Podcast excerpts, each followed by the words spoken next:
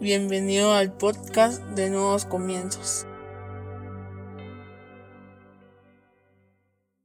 Bienvenidos sean todos y cada uno de ustedes una vez más a Nuevos Comienzos. Qué alegría tenerlos con nosotros este día. Hoy vamos a hablar sobre el favor de Dios. Para eso yo te voy a invitar a que vayas a tu aplicación o a tu Biblia y que busques el libro de Proverbios en el capítulo 3 a partir del versículo 1 en la versión NBI. Proverbios 3, 1 en la versión NBI dice, Hijo mío, no te olvides de mis enseñanzas, más bien guarda en tu corazón mis mandamientos, porque prolongarán tu vida muchos años y te traerán prosperidad. Que nunca te abandonen el amor y la verdad. Llévalos siempre alrededor de tu cuello y escríbelos en el libro de tu corazón. Contarás con el favor de Dios y tendrás buena fama entre la gente. Cierra tus ojos, vamos a orar. Gracias Señor por el privilegio que nos das de aprender de tu palabra. Te pedimos que hables a nuestra vida, a nuestra mente, a nuestro corazón, a nuestro espíritu, que transformes nuestros pensamientos y nuestra manera de actuar, Señor. Que hoy nos permitas comprender todo lo que tú quieres enseñarnos a través de este podcast y que lo que aprendamos hoy, Señor, lo podamos llevar a nuestra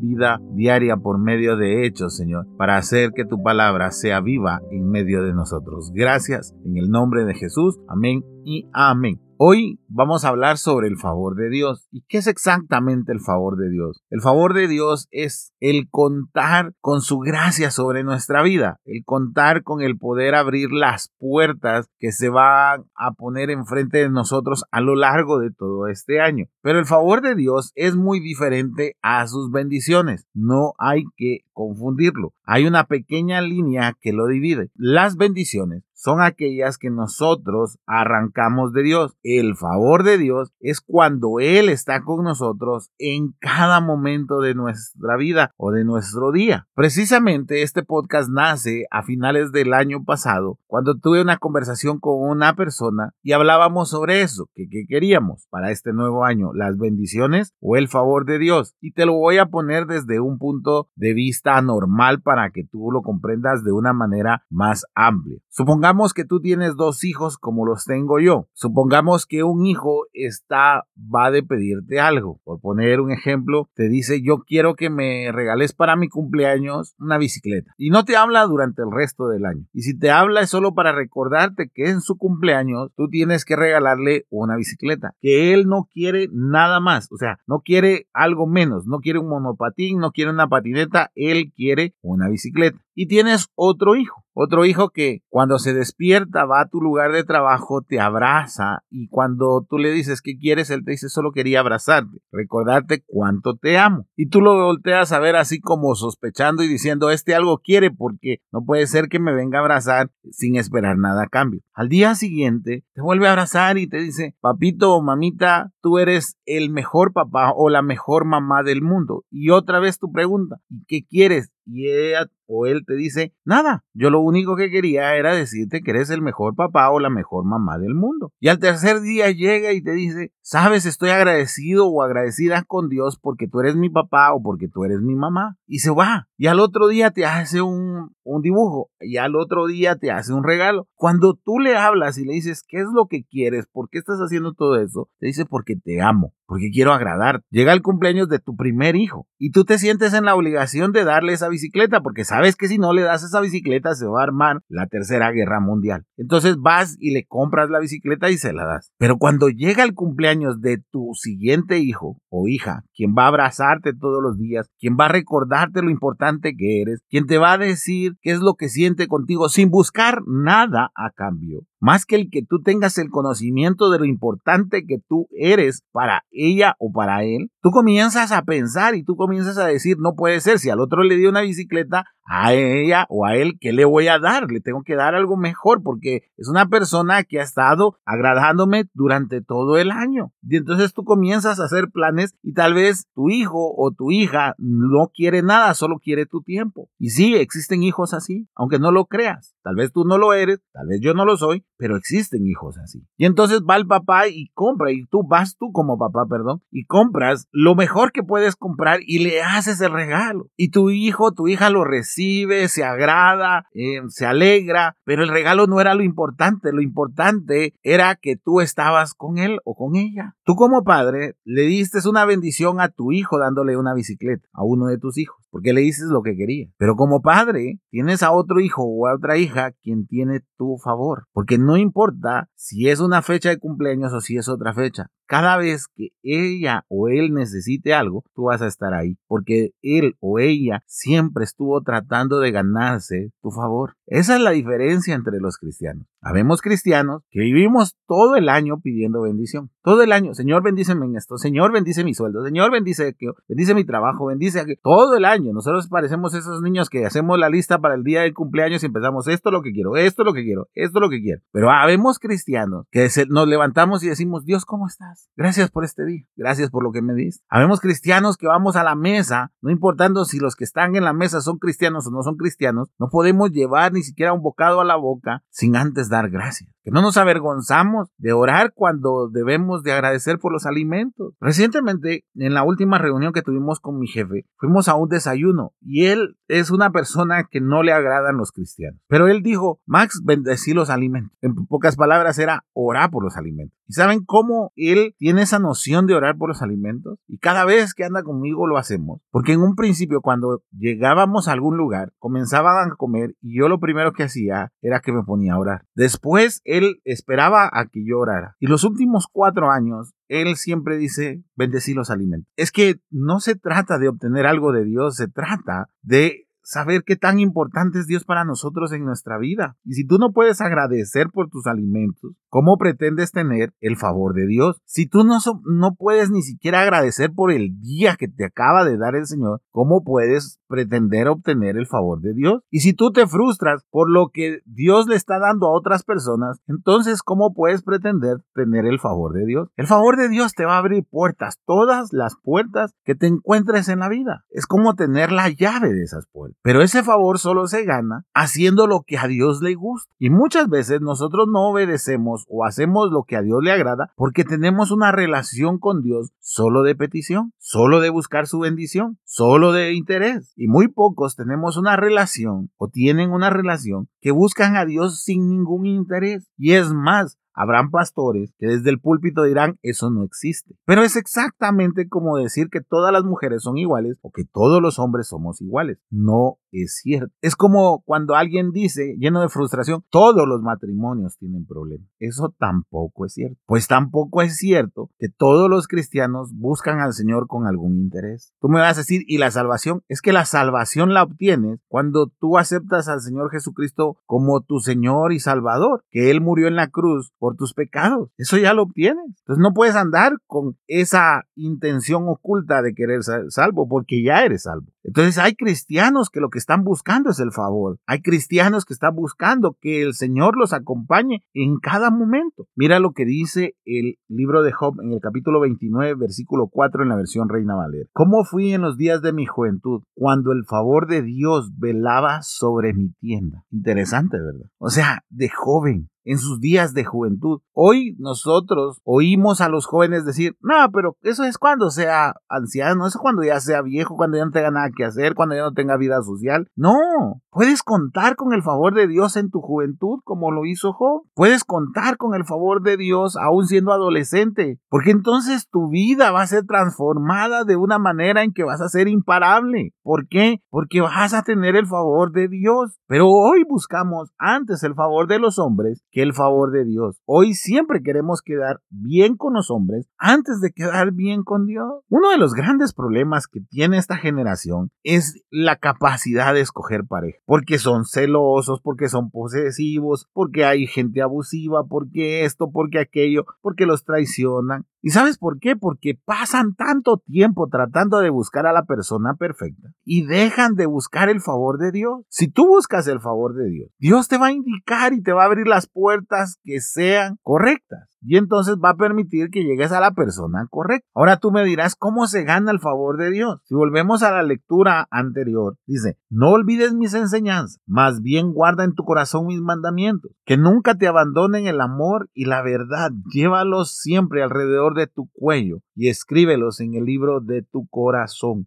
Nosotros obtenemos el favor de Dios si guardamos sus mandamientos, si no abandonamos el amor y la verdad. Tan sencillo, guardar sus mandamientos, mantener el amor y la verdad. Así ganamos el favor de Dios. ¿Cuántos de nosotros hemos hecho planes de guardar los mandamientos de Dios todo este año? ¿Cuántos de nosotros seguimos amando a las personas a nuestro prójimo? ¿Cuántos de nosotros hablamos únicamente verdad? ¿Cuántos no nos prestamos a la mentira? ¿Cuántos no nos prestamos al odio? ¿Y cuántos no nos prestamos a la desobediencia? ¿Quieres el favor de Dios? Entonces debes de tener esas columnas en tu vida en todo este año, los mandamientos de Dios, el amor y la verdad. Esas son las columnas que mantendrán el favor de Dios sobre tu vida todos los días de este año. Entonces no seas un cristiano del montón, no seamos sus cristianos del montón, sino todo lo contrario, busquemos al Señor por su favor. Permitamos que el Señor nos acompañe todos los días de este año a través de su favor. Dejemos de estar buscando sus bendiciones, porque el buscar sus bendiciones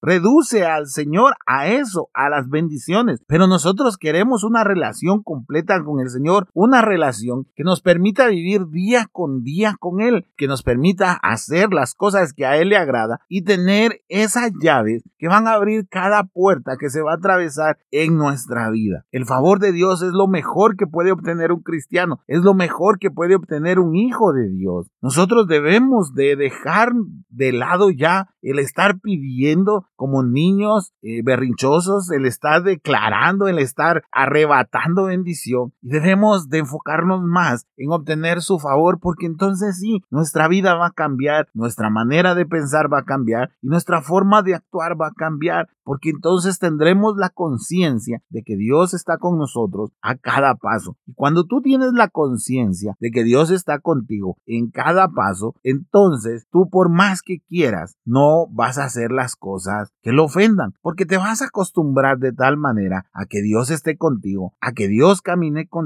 que no vas a querer dar un paso si Él no va contigo. A eso se refería Moisés cuando dice, si tú no vas con nosotros, no nos saques de aquí. Moisés lo declara en el libro de Éxodo, en el capítulo 36, versículo 15. Acompáñame en la versión NBI. O vas con nosotros, replicó Moisés, o mejor no nos hagas salir de aquí. Si no vienes con nosotros, ¿cómo vamos a saber tu pueblo y yo que contamos con tu favor? ¿En qué seríamos diferentes de los demás pueblos de la tierra? Interesantísimo, Moisés no estaba buscando los milagros, los prodigios, estaba buscando el favor de Dios. Él sabía que sin el favor de Dios se había acostumbrado tanto al favor de Dios que no iba a dar un solo paso. Aun si eso significaba quedarse en el desierto. No iba a dar un solo paso sin el favor de Dios. Y eso es lo que pasa cuando tú te acostumbras a andar con el favor de Dios, cuando tú te acostumbras a que Él va contigo, tú te niegas a hacer cosas que te puedan alejar de ti. Y ese es el secreto de mantener una vida cristiana. Es por eso que es tan importante el favor de Dios para un cristiano. O debería de ser tan importante el favor de Dios para un cristiano. Pero desafortunadamente hemos caído en la religiosidad de pensar que Dios al final es un banco o bien es un almacén que solo está esperando a que nosotros le pidamos para darnos. Cuando realmente Dios es el creador, Dios es quien guía nuestra vida. Eso es lo más importante de Dios. Él es nuestra vida. Y entonces cuando nosotros somos conscientes de que Él es nuestra vida, nosotros vamos a caminar conforme a sus preceptos, amando a nuestro prójimo, ya no odiándolo, dejar todo ese odio atrás. Ahorita que comienza el año, aprovechar a dejar todo ese odio en el año anterior. Ya no tener odio contra las personas, contra tu prójimo, contra tu vecino, contra el que te atravesó el carro, contra la persona que te quitó a la pareja soñada, contra el amigo que, que te criticó, que te que, habló de ti a tus espaldas, que, que te quedó debiendo, que te, que te abandonó en el peor momento, contra ellos ya no debes de tener odio, sino todo lo contrario, amar, porque eso va a hacer que el favor de Dios esté en tu vida. Y también deja del otro lado las mentiras. Deja de estar diciéndole a uno algo, déjale de estar diciendo a otro otra cosa, déjale de estar diciendo a otra otra cosa. No, que de ti se desprenda verdad. Así sea muy fuerte la verdad o muy violenta la verdad, tú habla verdad. Deja de estar engañando, deja las mentiras de un lado, apártalas de tu boca y aprovecha este año para comenzar a hacer todo esto. Y eso va a hacer que el favor de Dios esté sobre tu vida. Tal vez el favor, como te lo digo, el favor de los hombres no va a estar contigo. El favor de los hombres, todo lo contrario, te van a criticar, van a decir, ay no, si yo me he acostumbrado y he visto que la mano de Dios está aquí, cuando yo le pido, él me da. Por supuesto, es el, es el hijo que pide la bicicleta para el cumpleaños. Es el hijo que pide una lista extensa de regalos para su cumpleaños. Pero tú no quieres ser ese hijo. Tú quieres ser el hijo que le diga al Señor te amo, sin esperar nada a cambio. El que le diga te escribí un poema. El que le diga dame un abrazo. El que le diga quiero pasar tiempo contigo. El que le diga eres lo más preciado que tengo en mi vida. ¿Sabes? Necesitamos con urgencia más cristianos así. Porque esos cristianos son los que transforman la sociedad en la que vivimos. Cuando tú te enfocas en obtener el favor de Dios y no el favor de los hombres, suceden cosas impresionantes. Éxodo 33, 17. Después de que Moisés le dice, si tú no vas con nosotros, no nos hagas salir de aquí. Y le pregunta al Señor, ¿en qué seríamos diferentes a los demás pueblos de la tierra? El Señor contesta, está bien, haré lo que pides, le dijo el Señor a Moisés, pues cuentas con mi favor y te considero mi amigo. Yo he visto a mucha gente autonombrarse amigo de Dios. He visto a mucha gente, ay, vino un profeta a decirme que yo soy amigo de Dios, pero tiene todas las puertas cerradas. A veces estoy muy atareado bastante atareado, a veces hasta ando corriendo con el podcast porque después de grabarlo tengo que editarlo, tengo que limpiarlo, tengo que agregarle música y después subirlo, buscar, buscar la imagen para publicarla en las redes y me lleva de 3, 4, 5 horas cada vez, cada uno de los podcasts. Y de repente estoy con mis audífonos y mi hija llega, yo estoy súper estresado, llega mi hija, me toca el hombro, yo me volteo molesto y le digo, ¿qué pasó? Y ella me dice, solo quería decirte que te amo. En ese momento, créeme, por más atareado, por más estresado que esté, mi corazón es transformado por esas palabras. Y tal vez en ese mismo rato que estoy otra vez me vuelvo a poner a, a correr, a terminar esto para que tú lo tengas a tiempo. Mi hija vuelve llegar y me dice, te hice esta figura en plasticina y me la pone. Te hice este dibujo. Al final no me puedo resistir el buscar agradar a mi hija, el cómo agradar a mi hija, porque me enseñó que ama la relación que tiene conmigo. ¿Sabes cuántos de nosotros deberíamos de mostrarle a Dios que amamos esa relación de hijo a padre? Pero no lo hacemos. Desplegamos antes una lista de peticiones. Si no nos las cumple, nos enojamos, nos molestamos, nos decepcionamos. Comenzamos a criticar a la persona a la que sí se las está cumpliendo. Comenzamos a minimizar el impacto que tiene el Evangelio en nuestra vida. Comenzamos a olvidar que mandó a su Hijo Jesucristo a morir por nosotros en la cruz. ¿Todo por qué? Porque hemos reducido al Señor a ser un almacén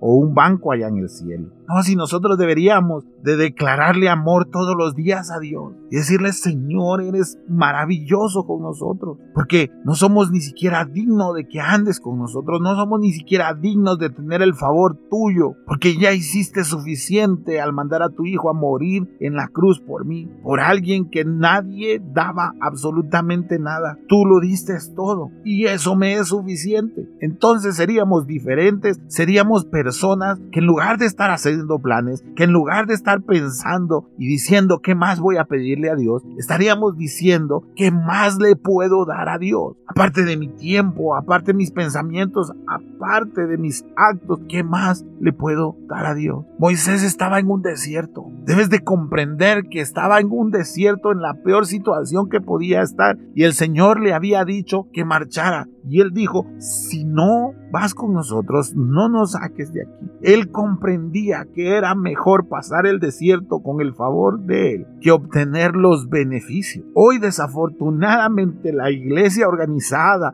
y los mal llamados pastores han vendido al Señor como lo hizo Judas. Han vendido al Señor por medio de declaraciones, de profecía que Él no ha dado, de arrebatar, de declarar, de decretar, en lugar de buscarlo a Él. Y eso ha hecho que la gente ya no busque a Dios. Y eso ha hecho que la gente olvide que su favor lo es todo. Eso ha hecho que ni siquiera nosotros busquemos su favor. Y eso es muy triste de ver. Y eso es muy triste de vivir. Porque entonces no somos diferentes. Como lo decía Moisés, ¿En qué seremos distintos de otros pueblos? ¿En qué seremos distintos en nuevos comienzos si estamos buscando solo sus bendiciones? Puede que seamos la iglesia más pequeña, más insignificante y con las personas que nadie quiere, pero eso es según el argumento de los hombres. Pero yo sueño con que seamos la iglesia que busca el favor de Dios, porque entonces sí encontramos el secreto que nos hará diferente, que nos hará cambiar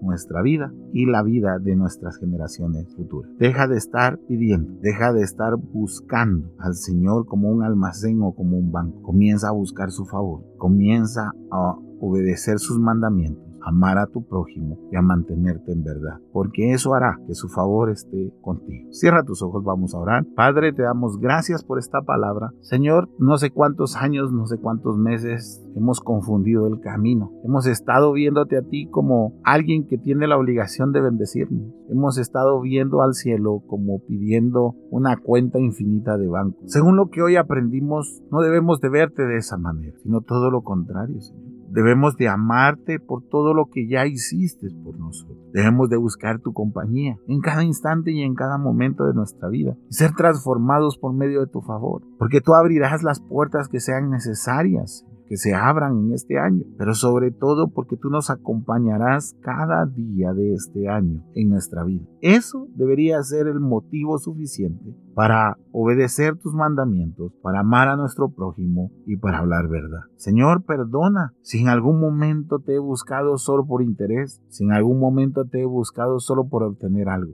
Permíteme y dame la convicción para buscarte porque tú eres mi Padre y porque yo soy tuyo, porque eso hará la diferencia para mi vida y para mis generaciones futuras. Gracias Señor, en el nombre de Jesús, amén y amén. Ojalá que este podcast haya sido de bendición para tu vida. Si deseas, compártelo en tus redes sociales. Recuerda suscribirte a los diferentes canales de podcast en donde nos encuentras. Que Dios te bendiga.